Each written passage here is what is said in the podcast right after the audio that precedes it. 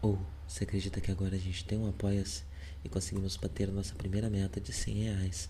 Agora a próxima meta é de 300. Ela é para equipamentos. Pra gente poder ter um equipamento mais da hora, pro Live poder parar de pegar emprestado o microfone do irmão dele. É, isso às vezes atrapalha na nossa para marcar a gravação e tudo mais. Então, 300. A gente vai juntando esse dinheiro é, além do 100, né? E assim que tiver o suficiente para comprar equipamento, a gente compra e uh, essa meta passa a ser outra meta.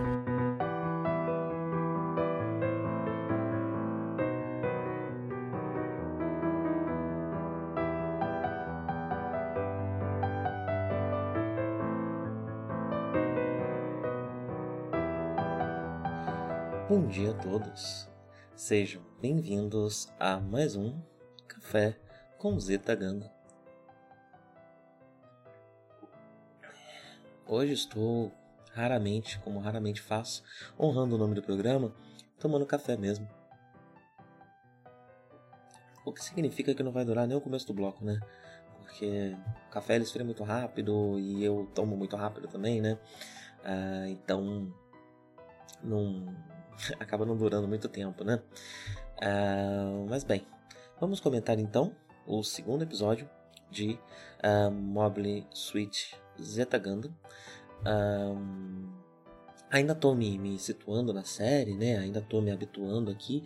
Uh, ainda não, não conheço profundamente esses personagens, não conheço profundamente esse novo cenário. Então a gente está descobrindo junto aqui uh, o que está acontecendo, né? É, o que aconteceu com o Universal Century que a gente conhecia uh, nesses últimos Sempre esqueço a quantidade de anos que se passaram, porém eu acho que foram oito anos entre a série de 79 e essa agora. Né? No episódio anterior, a gente termina né, com quatro Char é, pedindo ajuda para sua nave Argama para que ela ajude a romper uma entrada ali na, na, na colônia de Green Noah 1. Uh, de, com o intuito, né, descobrimos nesse episódio, com o intuito de roubar, uh, tentar levar pelo menos alguma coisa dos Gundams, se possível, um, pelo menos um Gundam inteiro, uh, ah, para eles verem, enfim, né, o que está acontecendo aqui, tecnologias que foram desenvolvidas, né, e coisas do tipo. Logo no comecinho o Char, ele novamente escuta Camille, né? Dessa vez ele consegue realmente escutar o barulho de Camille correndo, Camille tá fugindo lá embaixo, né? Porém, pela primeira vez ele já identifica que não é nem, a, nem Amorô nem Lala, né? Estamos falando aqui de um, um novo New Type tão poderoso quanto esses dois. Enquanto isso, de volta na base, com a toda a situação que aconteceu no episódio anterior, né? Tivemos aquele acidente ali uh, que o Jared ele caiu com um Gundam por cima de um prédio, né? E aí a gente conhece mais de uma personagem que eu acho que já tinha até aparecido brevemente no episódio anterior, mas a gente vê um pouco mais dela, que é a Emma. A Emma, ela acaba fazendo, ela serve para fazer um contraponto, um contraponto que é meio que obrigatório em Gundam, né? É, por mais vilã que seja uma organização, uma facção, um grupo, dentro dessa facção sempre tem algumas pessoas que não concordam muito, algumas pessoas que é, não compartilham totalmente das ideias dessa corporação, né? É, não, não sei, enfim, como falei, né, não conheço a extensão da série, mas nesse primeiro momento eu diria que a Emma faz esse papel aqui, né? Ela é a personagem que uh, tá fazendo um contraponto, porque uh, até agora a gente viu que os titãs, eles são muito inconsequentes, né, muito irresponsáveis, e ela faz um contraponto principalmente nessa questão. Eu diria que ela não discorda totalmente da, de, das ideias da, de onde os titãs nasceram, né, como um, um mecanismo de contenção de insurreições e revoluções, né, é, eu não acho que ela discorde exatamente disso, porém ela parece discordar da prática, né? ela parece discordar desse status é, de que o titã pode tudo, de que um titã está acima de tudo, da lei, de organizações, de qualquer coisa. Né? É, isso parece incomodar bastante ela, tanto que ela questiona o Jared por que isso estava sendo testado ali é, e os perigos disso. Né? Então ela acaba se contrapondo pelo menos no começo, uh, esse, essa característica específica dos titãs, né? Que é uma característica que, que extrapola, né? Eu acho que é a característica que faz a, haver um movimento tão forte contra os titãs uh, nesse momento da história, porque enquanto eles eram apenas uma força de repressão, uh, porém não eram enfim, né, uma espécie de, de, de, de, de uh, nobreza, né, pessoas especiais com, com, com, com que exigem tratamento especial, é, e que podem fazer coisas, enfim, perigosíssimas, né, e matar, enfim, e não serem punidos por isso. É, antes disso, não, não sei se esse é um movimento que, que chamaria tanta gente, né, tem, obviamente, tem essas questões, né, e vamos falar muito sobre isso, né, uh, mas eu não, não, não, acho que seria algo que geraria uma movimentação popular tão forte como tem gerado, como está gerando, né, é, se não tivesse acontecido a questão lá da colônia, que foi enchida com, com, com veneno e coisas do tipo, é, inclusive eu descobri que a série é um pouco mais explícita do que a, a original é sobre Colony Drop, né? Ela não, ela não fala muito da queda da colônia uh, na primeira série. Essa aqui, eu tô alguns episódios, já assisti alguns episódios um pouco à frente do que a gente tá comentando agora, e eles são um pouco mais explícitos para contar essa história, né? É, se não fosse por isso, talvez não houvesse uma movimentação popular tão grande, né? O que incomoda mais nos Titãs é eles se acharem especiais, né? E, e, acima de tudo. E não exatamente é o trabalho deles, que por si só já é bastante complicado, né? E, e enfim, problemático. Uh, pois bem, é interessante, né? Já que estamos falando bastante dos Titãs aqui, é interessante esse contraponto com a Emma, porque os Titãs, eles têm eles são mais vilanescos do que uh, Zeon, né? Quando a gente teve um contato com Zeon, a gente teve contato com mais. A gente demorou mais para a gente ver uh, as pessoas de Zeon, os generais de Zeon, que realmente compravam aquela, aquela ideologia, que às vezes até extrapolavam, né? Que é o, o grande exemplo é o Girin, né? Ele é o ápice né, do, do, do, do, do, mal dentro de Zeon, podemos dizer assim, né? O personagem mais é, com, com menos tom de cinza, né? Apesar de que mesmo ele você ainda pode, enfim, né, pensar bastante sobre o assunto, como é a relação dele com o pai. Um, tem diversas questões aí é, que podem uh, ser refletidas sobre o personagem, né? Mas os Titãs, enquanto facção, enquanto organização, eles parecem mais vilanescos, né? Eles parecem realmente mais é, malvados, vamos dizer assim, né? A gente vê um líder deles logo de cara, é, esse líder já, vamos, vamos falar um pouco disso mais à frente, mas ele já é, extrapola uma série de coisas, já faz uma série de coisas que, que chocam, né? E ainda está começando, a gente ainda vai ver mais coisas que os Titãs fazem é, que beiram um absurdo. Um, e aí eu fiquei pensando sobre isso, né? Por que, que isso acontece? Por que, que, que, que nesse caso por que né, os titãs uh, são mais violentos e soam mais agressivos. Né? E a conclusão que eu cheguei é que é um resultado da estrutura de poder.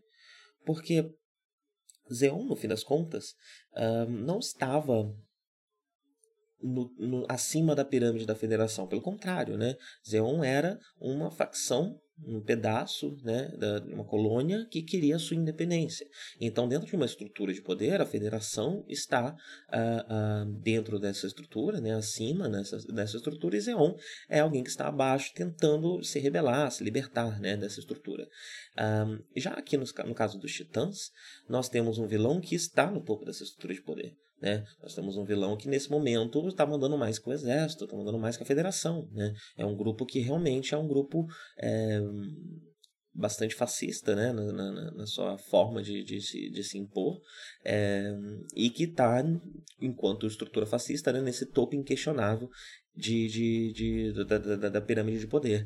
É, e é, isso traz algumas reflexões interessantes, né? Porque quando você vê Zeon e Federação, na série, na série clássica, você tem uma oposição de duas nações, de certa forma, né? É, elas, elas já não fazem parte da mesma estrutura. Enquanto aqui a gente tem uma oposição de toda a Federação, é, dos AUG, né? Que, que, que fazem parte da Federação ainda, mas estão pedindo a independência, né? Para, o, o, o que eles querem consiste primariamente do fato deles serem parte da federação. É, enquanto o, e eles não, não, não realmente compram uma, uma visão própria nem nada, eles estão reagindo a um problema de dentro da federação, é, que, é, que são os titãs. Né? É, isso faz a gente pensar sobre como, às vezes, uma nação é muito mais cruel com o seu próprio povo do que com outra nação por conta né, de, de, relações, né? Uma outra nação, quando, quando, quando uma nação se opõe a outra nação, quem está se opondo são o, o, o topo de cada uma das pirâmides, né? São os líderes de cada um dos lados. É, não é o povo que se opõe, né? Enquanto quando você tem a relação dos titãs com a, a, população, você tem essa relação do topo com o povo que está submetido ali a, a, abaixo deles, né?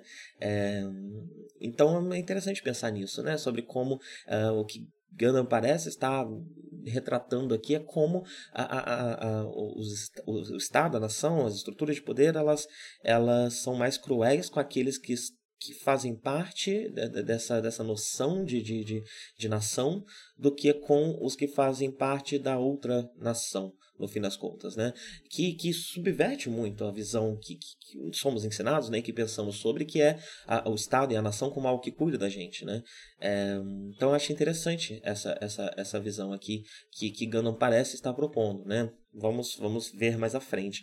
Porém, além da Emma, que faz um contraponto mais é, forte, mais visível, mais claro à, à, à metodologia dos, dos, titãs, nessa cena que a gente tem uma conversa dela com Jared, você percebe que até o próprio Jared também não não compreende os titãs na sua totalidade, parece, né? Ele parece ter muita certeza de que o que está acontecendo e o que eles estão fazendo está correto, está certo, e que ele é uma espécie de herói, né? Ele, ele parece querer estar do lado do herói, porque ele fala que, bem, toma cuidado, tipo, ele caiu no fim das contas para não cair na nas áreas residenciais, né?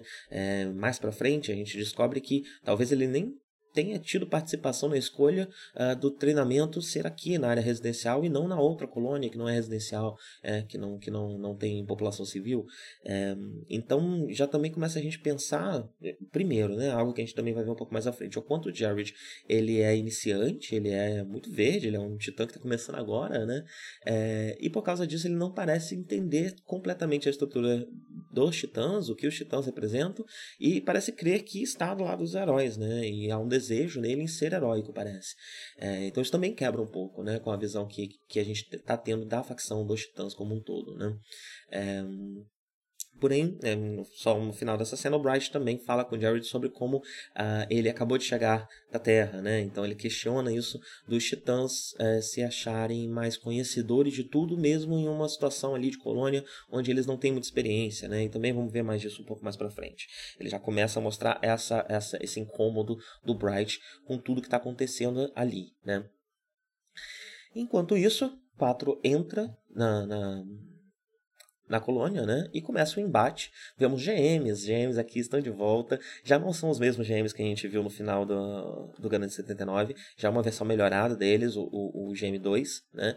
Uh, mas mesmo assim, eles são descritos durante o combate como velhos, né? Principalmente porque eles estão enfrentando os Dias, que são é, o que há de melhor no momento, né? É, acho que talvez eles estejam até acima desses Gundams é, que, que estão sendo levados, né? Eles têm uma série de questões que a gente já discutiu no último episódio, né? Então eles dão uma surra nesses GMs, né?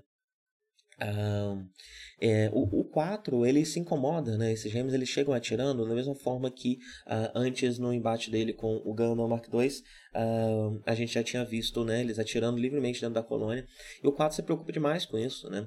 É, em, em, parte isso vem de, dessa falta de experiência dos titãs. Eu acho que na maior parte isso vem da falta de experiência dos titãs é, com uma luta dentro de uma colônia. Eles estão mais acostumados com, uma, acostumados com batalhas em terra, né? É, mas isso também vem de, de de outras questões que vamos conversar daqui a pouco, né? Mas é interessante ver como o 4 fica preocupado com isso e o ato de contra-atacar dele é mais limitado do que uh, o, o, ato de, de, de, esquiva, né? De evasão. Então você percebe né, no cuidado dele ali, da mira, das coisas que ele está fazendo, que ele está querendo fazer com que cada tiro acerte. Ele não quer errar um tiro e correr o risco de abrir um buraco na colônia, por exemplo. Então você vê um cuidado antes de atirar, você, a série dá bastante é, bastante destaque para mira, né? Você percebe uma cautela muito grande dele é, para não causar um problema, né? E isso é, traduzido de uma forma não não não verbal, né? Traduzido de uma forma é, não dita. Então é bastante interessante reparar, né? Que são pequenos movimentos de um piloto, né? Que, que é, olhos atentos é, são necessários para identificar isso. Achei bem interessante esse detalhe.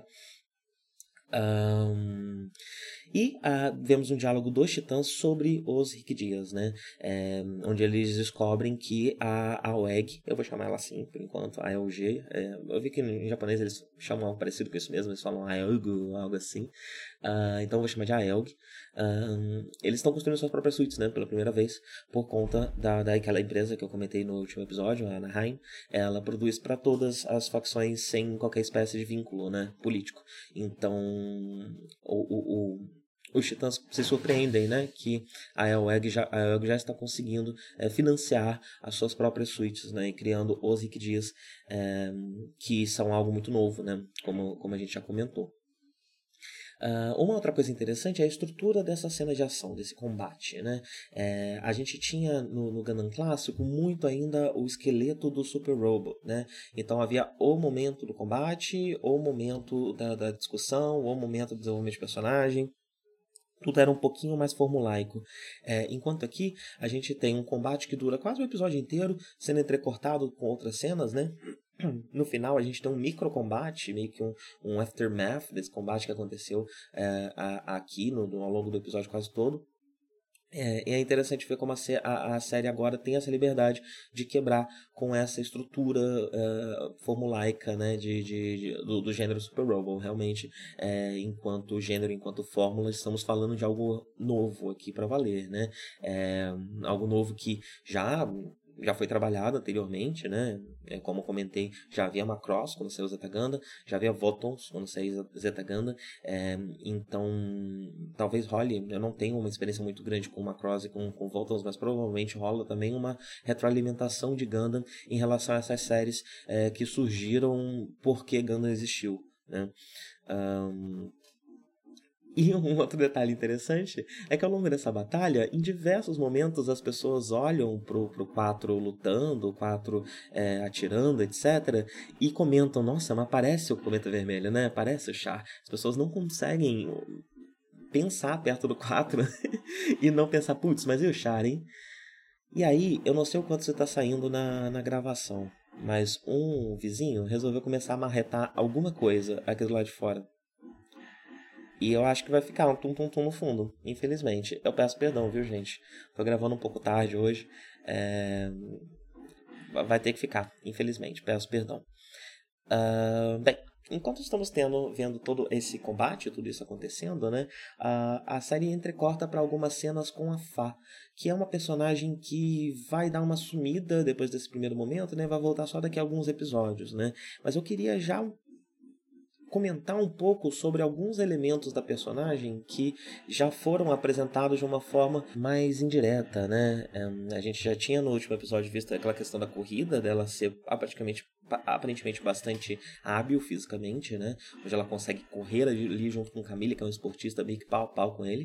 Uh, e né, aqui ela vai para casa, resgata a mãe dela, e enquanto elas estão no carro, há uma conversa interessante Uh, aparentemente, a Fá parece aprovar a, a, a visão dos titãs, né? E parece, de certa forma, comprar aquela ideologia dos Space Noids que a gente tinha discutido no episódio passado. Inclusive é até interessante que enquanto Camille nem conhecia o termo, ela já parece estar familiarizada e já coloca os Space como inimigos, né? Então tá tendo uma invasão. Por quê? Porque ah, aqui tá virando uma base titã e todos os Space estão com raiva da gente, né? estão com raiva desse lugar. Então já parece haver uma tendência a, dela a comprar essa, essa ideologia, né? Que os titãs já estão vendendo. É interessante que a mãe dela já acha o contrário, né? A mãe dela faz questão de frisar que nunca perguntaram para a população de Greenoa se eles queriam que a casa deles fosse transformada, fosse transformada numa base militar, né?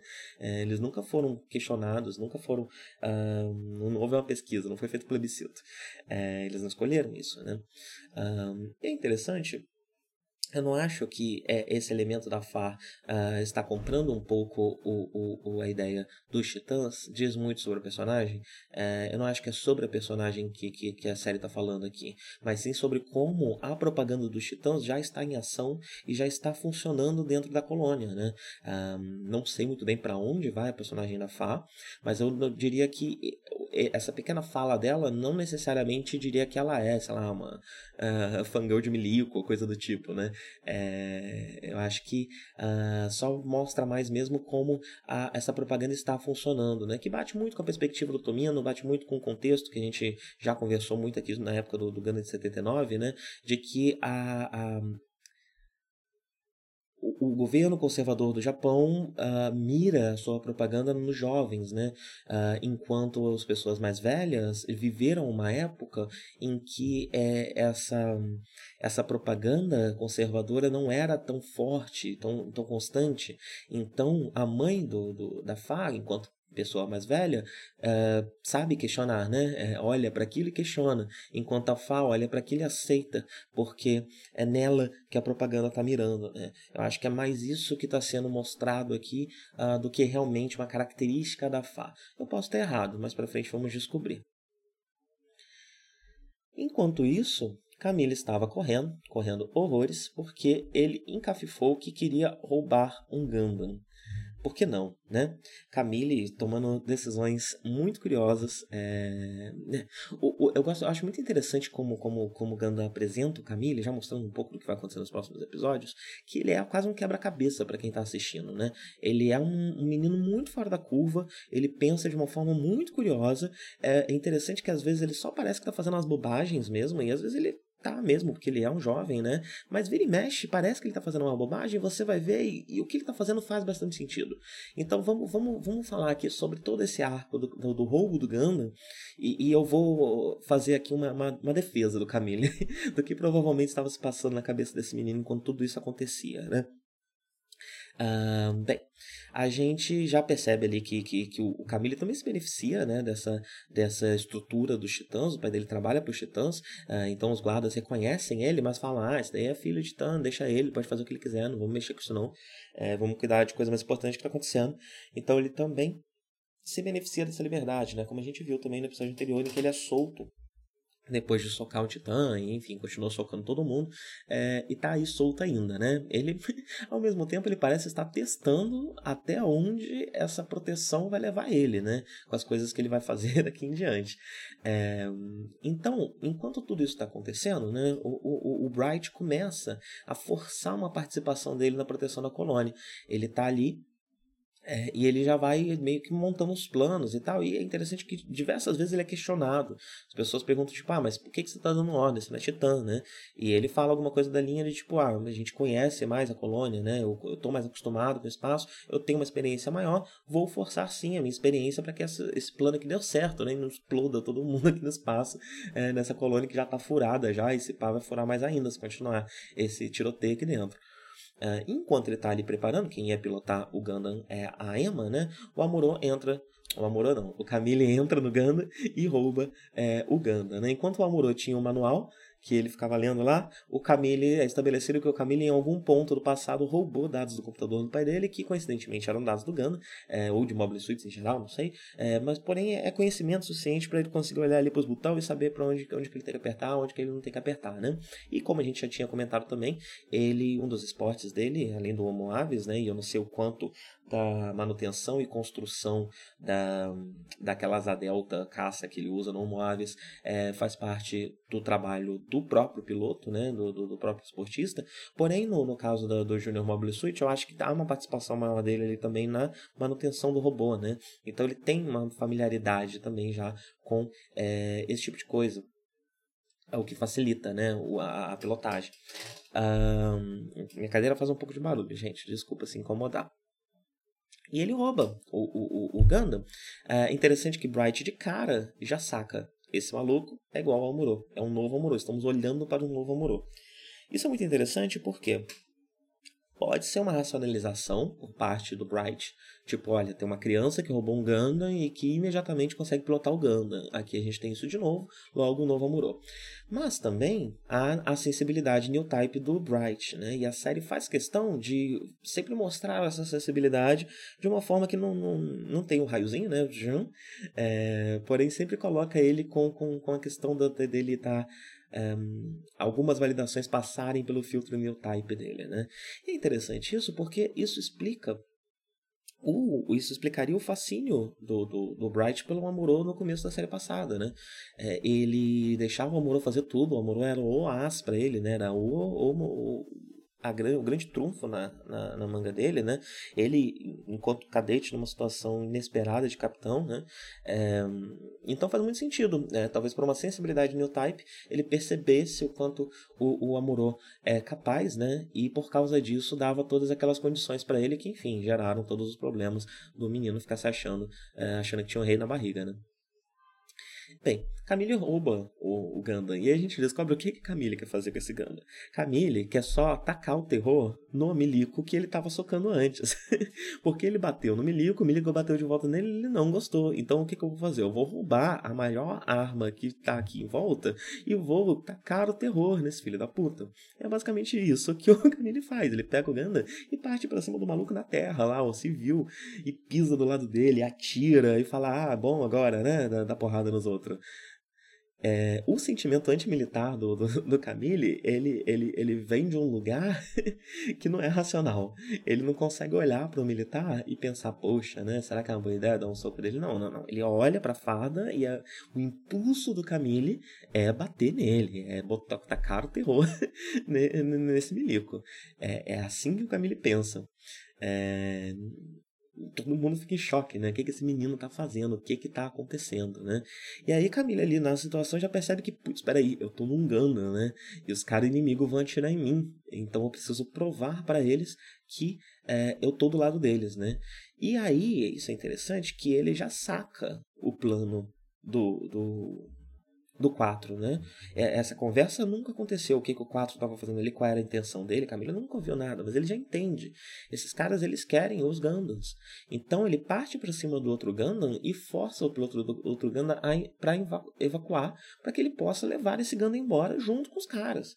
É, então, no meio desse impulso de raiva, ele ao mesmo tempo se junta a uma facção que é tão antimilitar quanto ele, né? E tão anti-titã quanto ele. É, temos ali também, ele começa a rir, né? Quando ele tá lá torturando o maluco no chão, é, dando tiro e pisando em volta dele. Ele. dá para perceber um, um, um, um, êxtase dele, né? Em, em, ter virado essa estrutura de poder ao contrário. Né? É, ele parece se extasiar muito com essa situação em que a estrutura de poder se, se, se, se inverteu, né? E essa parece ser a grande coisa do Camille. Ele tem uma dificuldade muito grande com qualquer estrutura de poder. Não sei como isso vai ficar agora, né? Vamos, vamos ver nos próximos episódios. É, ele dentro da AELG, como que ele vai lidar, porque ainda, apesar de ser uma organização é, revolucionária, ela ainda se organiza de maneira militar, né, de certa forma, é, e como ele vai lidar com isso, né? Acho que é assunto para os próximos episódios. É, porém, aqui ele se volta contra, né? E aí a gente também percebe que a Emma aparece ter poderes new type, né? Porque quando, quando o, o, o, o Bright tem ali, olha pro, pro, pro Camille reforça, ah, isso aí é o Amuro mesmo, né? Parece o Amuro mesmo. A Emma também percebe, ah, ele sabia meu nome e tal. É, então eu acho que isso já é um primeiro, uma primeira indicação de que a Emma também tem uh, certos poderes new type, também é uma new type, não sei de que escala, né? É, e aí Camille vai embora. Né? Camille vai embora com o Gundam. Qual é a minha defesa de Camille aqui? Né? É que, apesar de parecer que tudo isso está vindo do nada, eu acho que já passava pela cabeça de Camille se se unir a Elg uh, ou se revoltar contra os titãs de uma forma mais é, veemente, né? Parece que isso faz parte de um pensamento político dele. É, ele parece, ele entende, né, a situação política, ele conhece o, o, o, o Char, né, o Red Comet, ele parece se interessar bastante por história, por guerra. Um, então, o meu palpite é que apesar de ter parecido algo que ele fez no impulso, uh, foi meio que um caso pensado de uma primeira oportunidade, né? A primeira oportunidade que Camille viu de se juntar a Elg. E ele agarrou essa oportunidade como ele pôde, né? Por isso que isso aconteceu. Esse, essa seria a minha leitura do, do que está acontecendo aqui. Porém, o Camille faz as coisas de, um, de uma maneira tão doida que parece que ele tá só fazendo as coisas na loucura mesmo, né? E às vezes tá mesmo, porque é da, é da, da, da dele, né? É, e ele parece ter um senso de autopreservação não muito bom, né? Ele realmente se arrisca, faz o que dá vontade e tal, um, que eu, eu acho inclusive quase admirável, né? É um impulso, é um impulso anarquista basicamente que o Camille tem, né? Ele faz o que dá vontade, não importa o risco que isso possa dar para ele, né? Isso em parte vem de uma, de uma herança privilegiada, né, do fato dele ser filho do pessoal dos Titãs e tal, mas como, como eu falei, ele parece estar constantemente testando os, os limites dessa proteção dele, né? Ele, ele tem essa proteção, mas ele não, ele não fica confortavelmente dentro dessa proteção, não. Ele começa também a fazer coisas é, que claramente vão gerar consequências que vão além dessa proteção, e a gente vai ver isso nos próximos episódios, né? É, e esse, esse ato de roubar o Gundam é o, acho que é o que marca mais isso, né? É o grande ato que não tem mais volta para Camille, né? No episódio passado, uma errata rapidinho aqui, eu falei que o, o cara que trabalha com. que tá ali junto com, com o, o 4 é, se chamava Ricardo, né? Que era engraçado porque batia com o Henrique Dias, porém o nome dele é Roberto. eu confundi aqui os nomes latinos, peço perdão. Um, e aí falando um pouco mais de Fai, a relação dela dele com Camille, né? É, dela com Camille, ela vai uh, tirar as coisas do Camille da casa uh, dele, né? Já mostrando uma preocupação parecida com a que a, a, a Frau tinha com uh, reforçando essa, essa relação Fá Camille análoga a Frau Amorô, né? É engraçado que ela se pergunta, ah, não, não, vale a pena levar o troféu, mas aí aparece um Obelsuit destruindo tudo em volta, ela só pega o troféu mesmo e vai embora só com o troféu. e quando tá rolando toda a situação, o Camille vai embora e vê a Fá correndo. E aí você percebe que eles ficam um pouco divididos entre ajudar a Fá ou seguir em frente. Eu acho que é isso que reforça o plano dele de se unir a Elg, porque ele precisa escolher aqui entre a amiga dele, né, amiga de infância, ou a luta política. É, ou realmente se juntar a essa facção que ele queria se juntar, né? E ele acaba escolhendo a luta política, né? Também já mostrando algumas das escolhas que esse tipo de decisão é, exige, né? É, eu acho que vamos ter muito disso também em Zetaganda, né? O quanto fazer parte de uma revolução, fazer parte de uma resistência envolve escolhas, envolve sacrifícios, envolve uh, riscos muito grandes, né? E eu acho que esse vai ser um assunto até que bastante constante em Zetaganda, é o meu palpite. O problema de Zetaganda é que acontece muito mais coisas que no Gundam clássico. Então os episódios vão ser todos 40 minutos, aparentemente. Temos mais um elemento interessante, né?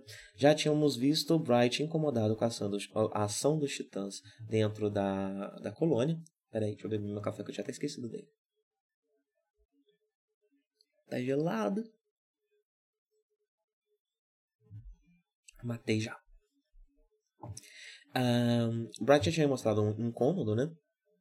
E aí ele tem a brilhante ideia de fazer o quê? Ir lá questionar o Basquion, né? Que é. Eu não tenho certeza se Basquion é o supremo líder dos Titãs ou se ele é o líder só uh, da operação que está acontecendo aqui uh, em Greenoa. Uh, porém, ele vai lá questionar o Basquion. E falar, tipo, o que, que vocês acham que vocês estão fazendo? Por que, que esse. Por que, que esse primeiro questionamento dele, né, é o primeiro de todos mesmo, né, porque que, que é o meu também, por que, esse teste do Gundam estava sendo feito aqui na colônia que tem civis e não lá na colônia que não tem. É, e a resposta do Basquion é a resposta clássica do Gundam, né, um soco na cara. É, Porém, não é só um soco na cara. O Bright ele toma uma surra por ter questionado, ele toma uma surra, inclusive, de pessoas com, de, de, de, soldados com patente menor que a dele, porque são titãs. Mostrando de novo como os titãs estão acima de tudo. Mesmo se você tem uma patente menor do que um outro oficial militar, uh, da qual teoricamente os titãs fazem parte, uh, esse, por ser titã, ele pode simplesmente te dar um socão na cara e foda-se. Não é um problema. Não é um. Não é um, um, um não é uma, uma quebra de hierarquia nem nada, porque eles estão acima da lei, eles estão acima, inclusive, da lei militar. Eles têm a sua própria lei militar já, né? É, coisa já saiu de mão de um jeito absurdo aqui, né? O que parece exagerado no começo, mas quando você descobre mais das coisas que os Titãs fizeram antes da série começar e tudo mais, faz sentido, né? Não teria como eles terem tomado uma decisão de, de, de, de escopo tão grande como eles tomaram, sem, uh, sem já estar nessa situação em que eles estão acima de realmente qualquer lei que não seja própria. Uh, e é interessante que quando o, o, o Char questiona essa questão dos do civis, né? E aí que eu falei que a gente ia retomar no assunto, o Basquion faz questão de deixar claro que eles não se importam com os civis da colônia, porque os civis da colônia são Noids. Os civis da colônia nasceram no espaço. Então, eles são cidadãos de segunda classe. E se são cidadãos de segunda classe, se morrerem porque a gente estava aqui só testando um Gundam, porque aqui era mais legal, sei lá, tinha mais espaço, é, parecia mais com um cenário de guerra que mais comum, um, é, é problema deles, né? Não temos nada a ver com isso, já que somos a, a lei, né? Estamos acima de qualquer lei. E você percebe que a Emma ali, de novo, já contrapondo os titãs, fica um pouco chateada com o que está acontecendo e com a surra que o Bright está tomando, né? E aí, para encerrar, Camille vai para o espaço pela primeira vez, dessa vez sem ser lá no trasladinho dele, né? Não sei se é a primeira, a primeira vez, mas suspeito que sim, pela forma como ele reage. É, é engraçado que no, desde o episódio passado, e nesse episódio também, eu já reparei que o, o Camille ele olha para o espaço como se o espaço estivesse chamando ele, né? Como se fosse o destino dele mesmo ir para o espaço. E acho que isso faz parte também da decisão dele de se juntar a Elg. Ele sempre ouviu esse chamado do, do, do espaço, né? É, é até interessante que na última cena ele comenta que estar no espaço é nostálgico de certa forma, de alguma forma para ele, né? É, eu não sei se isso é só por conta do new type, eu não sei se temos mais coisas sobre o Camille que não sabemos ainda, é, porém o Camille claramente está sendo chamado pelo espaço, né? É, e enquanto eles estão é, fugindo da colônia, né, indo embora, eles uh, são perseguidos por titãs, três titãs pilotando Raizacos. É, são versões melhoradas dos Acos, né? E é interessante porque são tropas da Federação usando os Acos, né? Estabelecendo que desde que a Anaheim se estabeleceu e no momento atual não há muito essa questão de switches uh, faccionais, né? Uh, então agora a gente vai ver Zaco sim na mão da Federação, né? Pro, talvez até na mão da Elg, é, na mão de todo mundo, né? É, não, não é o caso de todas as, as, as suítes, obviamente, né? Então, por exemplo, por enquanto só víamos Gundams na, na mão da federação, né? Para a Helg ter um Gundam, eles tiveram que roubar um Gundam. É, o Rick Dias também, por enquanto, é uma exclusividade da Helg, né? Mas parece ser algo só para novidades, né? Essas, essas essas suítes que são manufaturadas, né, e que são feitas em massa, produzidas em massa, elas meio que não têm mais dono. Uh, qualquer pessoa parece poder utilizá-las, né? E eu fico até me perguntando se a série não vai aproveitar isso para para usar suítes que, que tem um quê, um ar mais vilanesco para ser usado por vilões, mesmo que esse vilão seja da, da, da, da Federação ou, ou da, de Zeon, ou até de dentro da Elg, é, se isso não vai ser utilizado. Né? É um recurso que pode ser utilizado. Você tem a suíte do mal, né? não importa a facção que ela faz parte. É, mas não sei, é só uma, uma ideia aqui, até porque quem está pilotando o Raizaku é o Jared, que mostra mais uma vez que é completamente verde, ele leva uma surra, né? Ele não sabe o que ele está fazendo mesmo, volta com, com o rabo entre as pernas.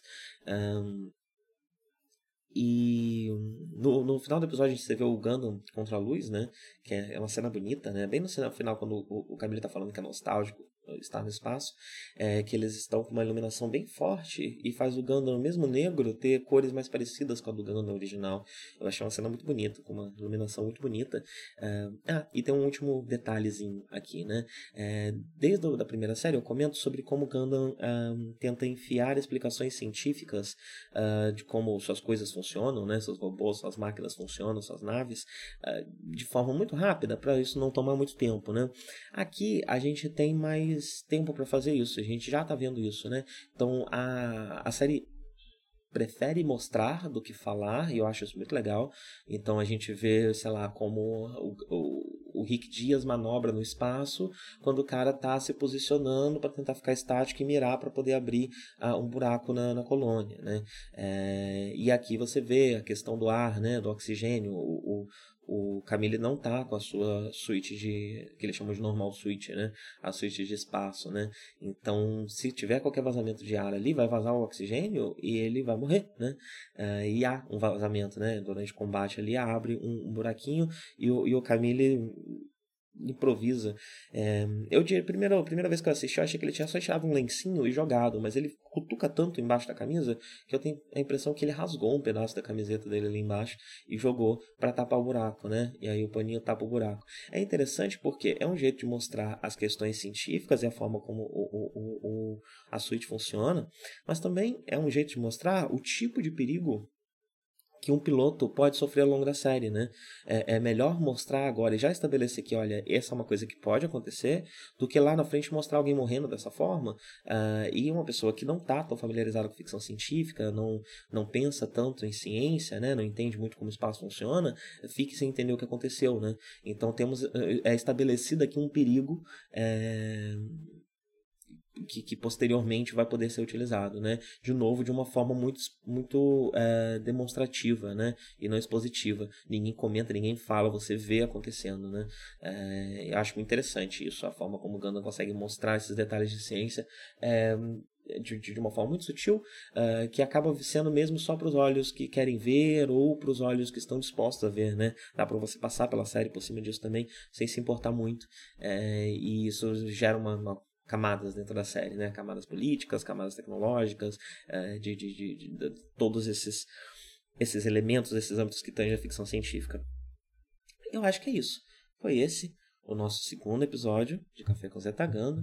É, não tenho mais café para fazer aqui a minha tomadinha do final, então eu vou só me despedir. Tenham todos um bom dia e até a próxima.